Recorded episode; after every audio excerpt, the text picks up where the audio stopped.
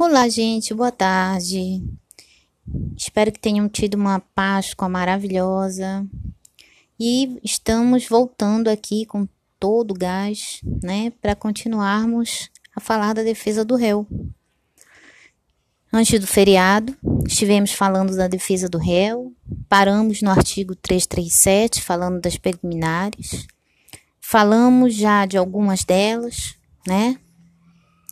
É, e vamos terminar de falar sobre as, preliminares é, da defesa do réu, que podem existir na defesa do réu, né?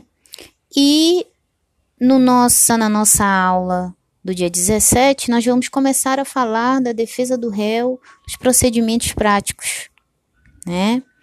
É, procedimentos práticos e também a reconvenção, isso é, se não der para a gente falar de reconvenção ainda na aula do dia 16, tá? Só lembrando que estamos falando daquele momento em que o réu vem ao processo é, falar da realidade dos fatos dele, né?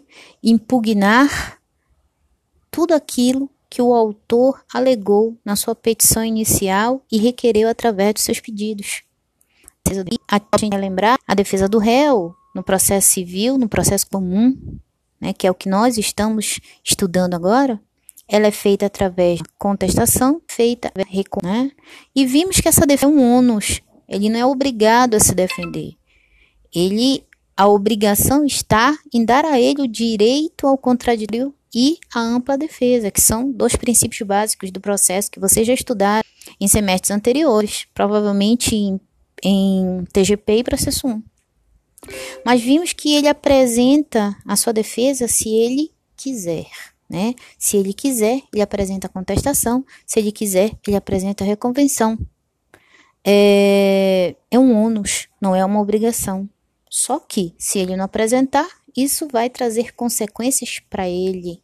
E que consequências vão ser essas? A revelia, né? Ou seja, é, tudo aquilo que o autor alegou em seu inicial e que seja matéria de fato, né, será dado, será entendido como verdadeiro.